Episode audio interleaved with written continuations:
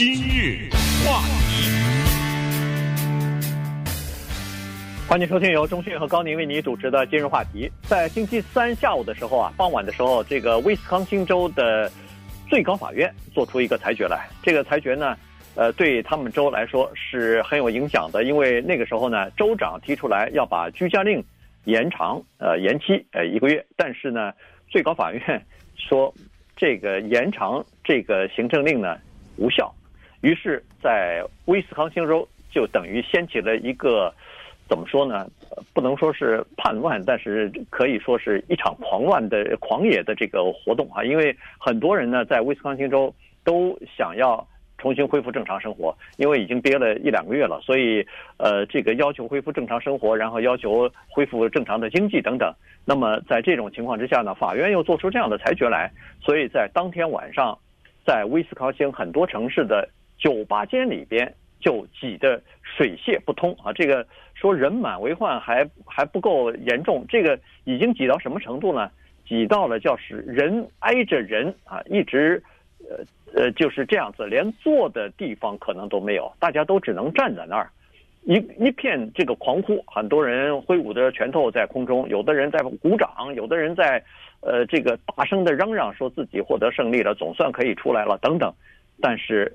大家都没有戴口罩，所以这个情况呢，呃，被报道之后呢，其实包括他们州里头很多人，呃，包括其他州的一些人都非常的担心，说是这么做的话，会不会疫情再次重新爆发？嗯，这个是一个指标性的做法，所以我们之所以密切的关注，就是因为它跟我们加州形成了鲜明的对比，而我正巧呢，也是在这两个州都生活过，所以还是有一些观察。呃，昨天。下午的时候呢，我下班回家的时候遇到了一个久违的现象，你知道是什么吗？嗯，堵车，塞车了。对，这个真的是久违了，因为平时在这段时间我的一个上下班呢，简直是畅通无阻。所以昨天一堵车，我突然有一种似曾相识的感觉。然后同时我也意识到，哦，昨天我在想，明天那就是今天，是一个重要的日子。今天叫做五月十五号，五月十五号、三月十九号等等这些日期都非常重要，他们都是有历史意义的日期。因为五月十五号呢，是当时居家令停止的时间，对吧？所以对到期到期嘛，哎，所以这一天特别的重要。那今天就是五月十五号啊，今天就是居家令到期啊。那今天你就可以去酒吧了吗？今天就可以去看电影了吗？看体育比赛了吗？呃，也不是这么简单，所以我们要从威斯康星这个情况呢来看一看，它为什么有指标性，以及全美国接下来会发生什么样的一个情况。首先告诉大家，威斯康星州这个州呢，可能没有什么道理的话，你一般不太会去。呃，他他呃，对不对？你去那干什么呢？对不对？一般的你不太会去，尤其是冬天，漫长的冬天，冰天雪地，冷得不行，而且它是在美国中间的那个地方。我可以这样告诉大家，威斯康星和加利福尼亚州，尤其是南加州，那不是两个世界，是两个宇宙。你到那儿去，就有点像出国了一样，当然不是这么的明显，因为毕竟它语言是相通的哈。但是绝对是两个完全不一样的地方。那个地方呢，它的人文和它的整个的文化，酒吧是它的一个象征，在。咱们这儿，尤其是有一些华人，我知道有人去酒吧，但是高宁你应该不会去吧？对不对？对，哎，有大量的华人呢，他不太会光顾这个地方，他甚至也不理解这是干什么。因为酒，你买一瓶回家喝就完了嘛，对不对？啊啊，跑到那儿去又贵好几倍的价钱，那酒按杯算，一杯酒在那儿买一杯，可能回家买一瓶了，干嘛呢？呃。不一样的啊，那个地方，它是一个很重要的一个地方。很多人他活着就要靠这个，因为他需要交流。他到了那儿以后，他整个的生活在这儿就那里展开啊，那个跟回到家里不一样的。呃，所以关于酒吧的文化，这不是只是告诉你为什么大家老说什么威斯康星酒吧，酒吧这这么多地方不提提提酒吧干什么？酒吧它有很大的一个象征意义，所以人们去到那儿。在疫情之后，我今天可以不戴口罩，近距离的跟我的朋友们或者和认识新朋友和老朋友见面，我这就是一种解放，你知道，这就是一种像，甚至你可以理理解为像自由派的一一种抗争啊。为什么这么说呢？因为他的州长 Tony Evers 是民主党的州长，是你这个民主党人，你让我的州继续的。有居家令，我用这个动作就是抗争，我就是对你说，我就不去，我就不在家待着，我就出去。当然，接下来就发生了一个我们包括加州的民众都有的叫做矛盾的心态。这个矛盾心态就是，我们希望这些人是安全的，我们希望威斯康辛州成功，我们希望他的这个做法证明，自由派也好，咱们不要把它政治化吧，至少就是说，哎，这疫情过去了。没传染呢？你这这帮人这么近距离的，而且酒吧讲讲话声音这么大，那是叫飞沫满天飞啊！是啊，对，我们希望他没事儿。呃，但是另外有一些人肯定百分之百的说，你活该吧你，对不对？嗯、呃，就有一种声音就是说，我到时候你那个疫情再泛滥的时候，我看你怎么办？你不听州长的规定，你跑到酒吧去，你活该你传染。这两个心情是非常矛盾的，教训你们一下，但是呢。我们必须得要说这个，就是从内心上，我们不希望别人倒霉，是吧？呃，咱们不希望别人倒霉。但是你别忘了，刚才你说的，他别的州很紧张，你那威斯康星的州州州的人，你在家待着，在自己州待着算，你很多人到别的州去啊。对啊，你不是给把病毒给带去了吗？如果有病毒的话，这才是现在的问题。对，但是现在州长简直是无能为力了啊！这个州长昨天在接受采访的时候。呃，一脸的无奈啊！他是说，真的是没有办法了。他说，现在在我们威斯康星州，州长的权利被剥夺了，被州的最高法院给剥夺了。原来他可以下达这个行政命令，呃，延长居家令，但是现在最高法院说这个无效，呃，你不能，你这个超叫越权了，所以不行啊。于是。他是说，他非常的担心，也非常的，呃，也非常的纠结，因为他是说，他所做的所有的事情都是想防止疫情的扩散，减少人员的死亡。但是他说，现在这么一来的话，肯定有这样的后果，就是说，他想防止的这个后果一定会发生，就是死亡人数可能还会还会增加。那当然，在呃威斯康星州州一级的全州范围之内的这个居家令解除了，但是别忘了。州下面还有各个县和市呢，所以这些县市又纷纷的开始，哎呦，一看上面这个屏障没有了，上面这个保护伞没有了，那咱们各个县和市赶快制定自己的措施吧，呃，否则的话这个不得了啊。于是各个县市的卫生官员加上他们的这个议会也好，政府也好，纷纷的就开始出笼自己的县市的这些规定了，包括 Milwaukee、Milwaukee 啊这些。大概是呃威斯康星州最大的城市吧，然后还有一些其他的城市，纷纷的 Madison 这些地方哈、啊，纷纷的，呃都开始制定自己的措施，但是呢，这个就会造成混乱。原因就是说，第一，他们的这个各个县里边的这个地域啊，等于是犬牙交错哈。第二，还有一些高速公路、一些公路什么的穿插在各个县和市的中间，呃，从这个地方延伸到那个地方去，而且。每个县和市制定的这个呃卫生标准啊都不一样，有的地方是要求戴口罩，有的不戴口罩，有的是这个，有的是那个，非常的矛盾。所以实际上呢，在整个的威斯康星，在这个呃就是如何防御呃疫情这方面呢，基本上进入到了一个叫做无人管的叫做大西部开发时代，对 各自为政啊，全部是。对，那威斯康星的感染的情况是这样的哈，一万零九百。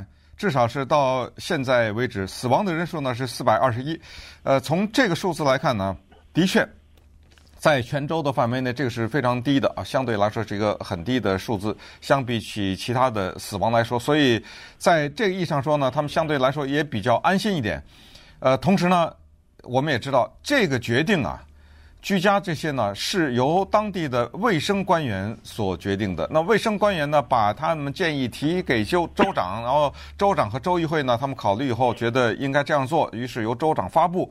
可是请注意，这个卫生官员呢，他不是民选的，呃，所以这个就有问题。刚才说最高法院，这说的是在威斯康星州的最高法院呢，他们四比三的投票把州长的决定给驳回，其中两个 Rebecca 大战，Rebecca 大战 Rebecca 啊，这个特别这么巧，他这个州的最高法院两个就是四加三等于七嘛，对，七个人，其中两个叫两个女的都叫 Rebecca，一个保守的叫 Rebecca Bradley。另外一个保守的叫 Rebecca Daly 哈，或者 Daly，我不知道她这名字怎么发音。但是呢，呃，这两个观点完全相反的。保守派的那个 Rebecca 呢，他把居然把当时美国政府把日本人在第二次世界大战期间放在收容所里面或者叫集中营里面这个事情放在了。威斯康辛的居家令上了，你说这极端不极端？哎，当时呃，以前我们在今日话题节目中跟大家介绍过这个日本人世松丰三郎啊，世松丰三郎他是被关在集中营里的这样的一个日本人，他是不知道都是第几代了，他恨不得日日语都不会讲的这样的一个日本人，完全是一个美国人了已经，他一个人一路的。告一一直告到最高法院，变成了一个里程碑一样的诉讼。那就就认为这个事情违宪，剥夺了公民的宪法权利。那这个 Rebecca Daly 呢？呃，这个 Rebecca Bradley 呢？他就说了，他说你这现在啊，政府下的这个居家令就等于第二次世界大战那个，你就剥夺了公民的宪法权利。你居然斗胆敢逼着人在家里待着，你这个做法绝对不行。而另外一个 Rebecca 呢？呃，自由派那个 Rebecca 他说了，他说：“你等着吧，我们威斯康星州的人民将为你这个 Rebecca 的这一票付出沉重的代价。嗯”那好啊，那我们就看谁对了，他们两个，对对不对？对对。现在呢，就是在威斯康星，相信其他的州大概也都有这样的情况，就是州长和议会之间是水火不相容的，因为州长是个民主党人。议会呢是以保守派，就是共和党人占据多数，所以在这个居家令期间呢，呃，实际上议会早就提出反对了，呃，所以这个就是为什么呃，最高法院也呃，就是州的最高法院介入介入到里头来啊，所以很多人都在说，这个是呃，这个威斯康星州有史以来第一次，或者说是比较明显的一次。叫做司法来干扰了行政啊，这个将会在呃威斯康星州的政治史上留下这么一个记录。今日话题。欢迎继续收听由中讯和高宁为你主持的今日话题。说完了威斯康星，咱再说说咱们加州吧。这个加州也是一个具有指标性的一个州啊，因为它是全美国最大的州，人口最多的州，将近四千万人。然后再加上加州的这个经济也是，如果跑变成一个国家的话，它居然在全世界里边经济的实体经济实这个产量是。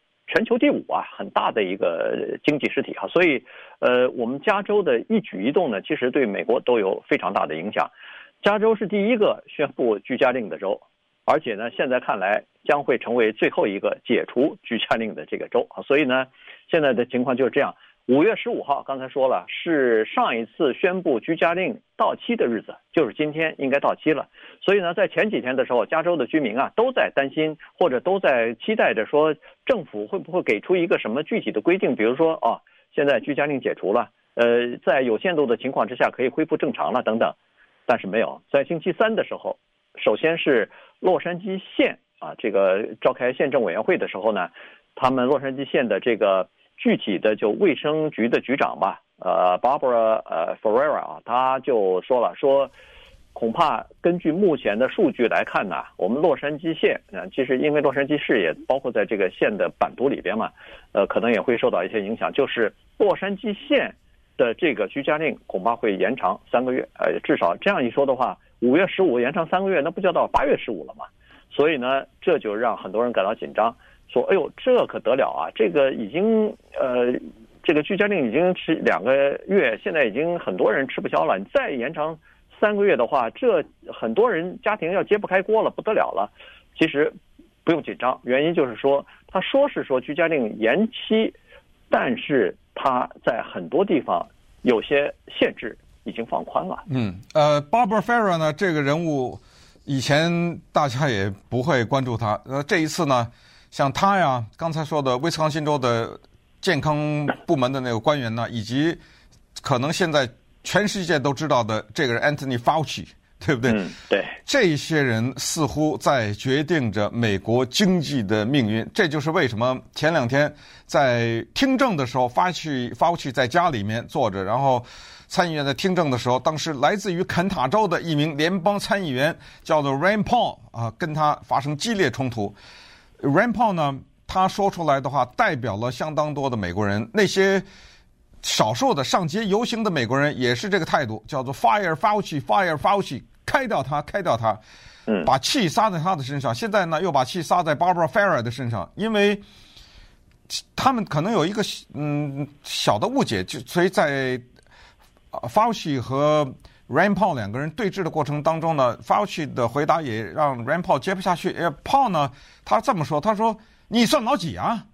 他说：“你就这么一个人，你一个人就把我们国家搞成这个样子。”他原话不是。这样的就大意就是说，你一个人的决定把我们国家搞成这个样子，决定着我们国家的经济，你是叫做 end all，就你一个人就把什么都终结了，你是你我们可不可不可能让你得逞的，是这个意思。当然，呃，Fauci 说，哎，等一下，等一下，你搞错了，我什么决定都不做，我不做任何决定，我只给一个建议，我是个传染病专家，我是个医生。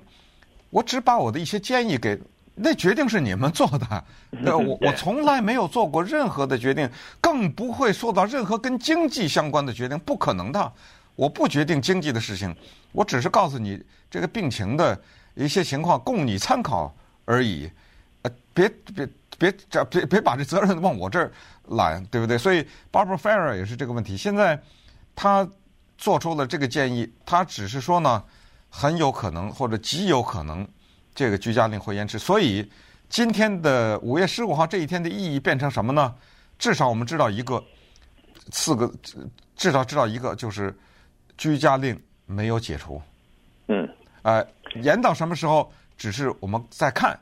呃，很可能三个月。他说了多了点，我觉得三个月，但是给了一个比较灵活的余地，就是我可以随时停止啊。对不对？对，所以他这就是这么一个情况。对，他用了一个字呢，让人家听起来非常呃恐怖，就是叫无限期啊。它指的是无限期，但是这个无限期呢，有可能是短的那个无限期啊。他是说，呃，他是说，第一，居家令呢和现在的居家令的这个程度和以前的居家令的程度是有。本质的区别的，因为呃，他在星期三的时候开会以后，不管是洛杉矶县还是洛杉矶市，都做出一些规定，就是呃，星期五的时候居家令结束的时候，很多的非必要的这个商家都可以开放了，都可以开了。所以当然他开也是有限度的，不是说你和呃这个去年一样这样开，它是有限度的要。呃，有最主要的就是两个，一个就是社交距离，安全的社交距离，另外一个就是戴口罩啊，基本上就是这两个呃比较关键的东西一一定要维持着。我看昨天呃洛杉矶县和市都已经发布了叫做强制性的戴口罩，只要出去你就戴上口罩啊，所以呃在身上在家在车上都要备呃几个口罩放在那儿哈，万一到哪儿你出去的时候就要就要戴这个口罩了。呃，而且这个呃，Ferrer 他是说了，他说，呃，戴口罩，他说你一个人散步的时候也应该戴上口罩，原因就是说你可能还会和别人擦身而过，可能有这方面的交汇啊。然后，呃，不光是跟人家讲话的时候戴口罩，所以这个呢是现在的这个情况，叫强制性戴口罩了。那么。在除此之外呢，其他的逐渐的都在慢慢的开放啊，像商家逐渐的在开放，餐馆的堂食可能逐渐的也要开放，只不过也是需要有一些具体的规定和防护的这个措施啊。然后加州的什么海边海滩呐，什么呃，就是我们洛杉矶的海滩，也在星期三的时候吧，已经已经完全开了。所以呢，呃，但是呢，它也是有规定的，就是说你到海边去游泳、去冲浪。呃，去跑步这些都没问题，但是你坐在那儿，呃，大家聚在那儿烧烤，然后聊天儿、晒太阳浴，这不行啊。所以呢，它是有一些这个具体的规定的，就是说，尽量让你在活动的时候呢，在露天活动，这样的话呢，感染或者是被感染的机会比较少。但是如果你长期的人和人在聚集在一起的话，这感染的几率会比较大啊，所以他就尽量的要阻止这个情况的发生。对，呃，但可是我们加州呢，刚才说过，人口全美国最多，所以它的人口的基数比较大，四千多万人。所以呢，在这一次感染的过程当中，到我们今天说这个节目的时候呢，是大概七二五零七，就是七万两千五百零七个感染，嗯、这个在全美国排第五。但你不要觉得，哎呦，怎么排得这么靠前？其实加州做的非常的好，为什么呢？因为强调的是刚才说的那个人口基数大呀，呃，这么多的人呢，你得了个七万二，那再往看下一个数字，你就更明白了，这七万二是什么意思呢？它的感染的人数就是每十万个人里面呢，有一百八十三个人感染，哎，这么一个比例，这就说明问题。这么再一看呢，全美国唰的一下排三十三了。对不对？就是如果每十万人有多少人感染的话，那我们远远的在后面，在第三十三。那要说到死亡呢，就是每十万个人里面呢死七个人，这个呢在全美国排在第二十九，也很靠后的啊。所以呃，只不过啊，当然就像全世界一样啊，中国也一样，世界很多其他国家一样，我们的经济是受到了很大的影响的。我们加州的经济在疫情之前呢。平衡的预算之后，居然还有两百一十亿的盈余啊！那现在呢，变成了五百四十亿的亏损。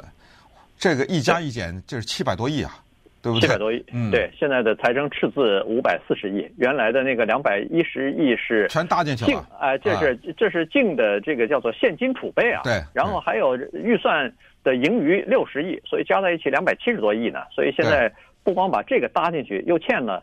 又借了五百四十亿，这个，所以加州州长也好，洛杉矶的市长也好，这个压力是非常大的。这压力来自于两方面，一方面是不停的有人抗议啊，到州政府那儿去抗议，到海边去抗议，各种各样的抗议都有。主要的还是来自于经济方面的压力。刚才说了，这么几百亿、几百亿的，这刚是头两个月啊，如果要是再关下去的话，这个情况更会严重啊，还没有说到。各种各样的失业的人数呢？失业的人数现在也是要冲新高啊！所以这个对不光是对加州了，对整个美国的这个冲击和压力都是非常大的。但是我们洛杉矶的情况呢，确实是不容太乐观哈。原因就是说，刚才说加州是排在比如说第三十三位和第二十九位，呃，确诊人数和死亡人数。可是洛杉矶的情况是这样子：一千万人，我们在加州算是四分之一的人口。对啊。但是我们的这个确诊的人数和死亡的人数都超过一半了，也就是说，确诊的人数超过一半，死亡的人数在加州超过百分之五十九，快百分之六十了，嗯，都在洛杉矶县这个地方，所以这个来说就是不容乐观。而且从礼拜二到礼拜三这二十四小时里边又有好像一千多人呃是新感染的病例，又有呃好几十个人死亡，所以实际上呃人数当然稳定下来了，就是。感染病例的人数和死亡的人数是稳定，没有增高，但是也没有完全消失，还继续存在啊！所以这个呢，是对我们洛杉矶县的一个挑战了。嗯，因为二十四小时之内能死好几百人，呃，什么一千六百五十九人感染，这个蛮可怕的。呃，对啊。现在我们说的是洛杉矶县呢，呃，这一个县居然在全加州当中四分之一的人口，但是死的却超过一半，他那个感染能超过一半。这个是值得重视。当然，除了经济以外呢，呃，还有一个大家也都知道的很残酷的现实，就是所谓的教育了啊。这个大就大家，因为呃，我们加州的公立大学的系统，还有加州州立大学的系统，但那在全美国是最多的，就是以所谓 Cal State 名命名的这样的大学二十三所吧。对。校园，这是这是不得了的。这个对整个的这些孩子们的教育的情况，那如果你要再把中小学算在内的话，那确实。这个是超出经济以外的影响。那么，接下来大家本能的会就问了：行，呃，五月十五号没有终结居家令，也没有完全开放。那么，请问我可不可以到餐厅去吃饭呢？对不对啊？是怎么回事呢？这个具体的规定。好，那么接下来呢，就给大家回答一下这方面的一些具体的问题，让大家呢对这个有一点比较清楚的了解。